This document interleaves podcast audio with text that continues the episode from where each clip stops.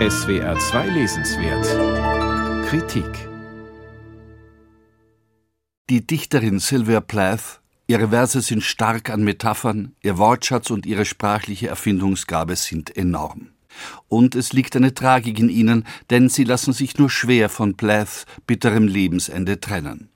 Sie litt unter Depressionen und unternahm Selbstmordversuche. Verheiratet war sie mit dem Dichter Ted Hughes, mit ihm hatte sie zwei Kinder.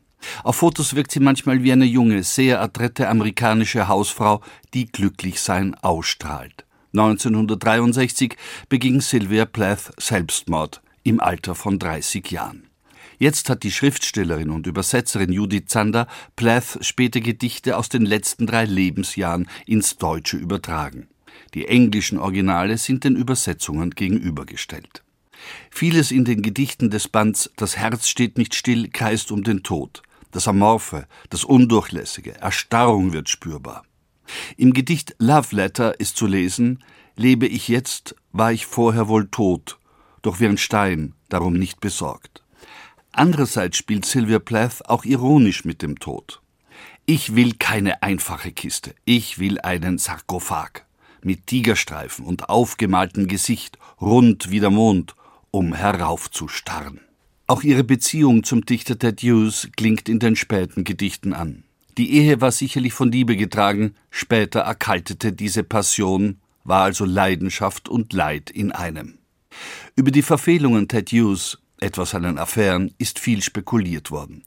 Doch die Dichterin haderte ebenso mit ihrem eigenen Lyrikschaffen. Diese Gedichte leben nicht, eine traurige Diagnose. Diese Diagnose führte allerdings bei Sylvia Plath nicht zum Verstummen ihrer lyrischen Stimme. Im Gegenteil. Sie hat in den letzten Lebensjahren eine beträchtliche Zahl von Gedichten geschrieben. Nur sind sie allesamt von Düsterkeit, ja Lebensüberdruss getragen. Was sind das für Worte? Worte.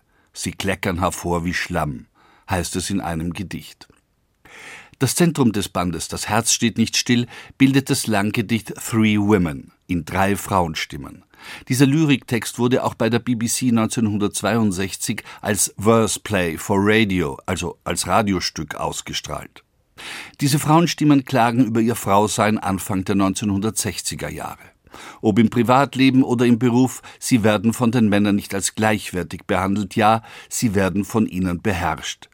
Dabei gilt von den Männern, they were so flat. Sie alle sind flach im Geiste. Doch diese Flachheit hat Methode. Sie nivelliert mit Härte alles ins Banale und bringt Erniedrigung mit sich. Eine Frauenstimme klagt, ich werde benutzt, ich werde zum Nutzen geprügelt, meine Augen werden zusammengepresst von Schwärze, ich sehe nichts. Die Conclusio lautet daher, ich bin für gar nichts bereit, ich hätte das umbringen sollen, was mich umbringt. Wie Nenia, die antike Trauergöttin, und zugleich als Erinien, als Rachegöttinnen klagen die drei Frauenstimmen den Ist-Zustand patriarchaler Gewalt an. Sie erzählen in lyrischer Form ihre Geschichte, doch das, was sie sagen, soll allgemein Gültigkeit haben. Denkt man nun an den Selbstmord der Autorin, wird man sich fragen müssen, ob die so beschriebene gesellschaftliche Situation nicht Mitverantwortung trägt an ihrem frühen Tod.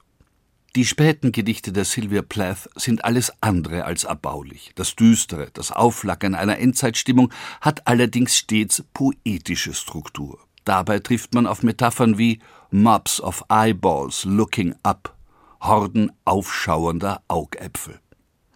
Judith Zander hat die schwierigen, manchmal hermetisch wirkenden Gedichte von Sylvia Plath gekonnt übersetzt.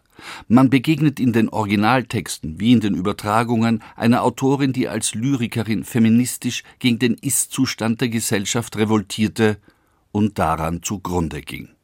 Sylvia Plath, Das Herz steht nicht still, späte Gedichte Englisch-Deutsch, übertragen von Judith Zander. Der Band ist bei Surkamp erschienen, er hat 215 Seiten und kostet 25 Euro.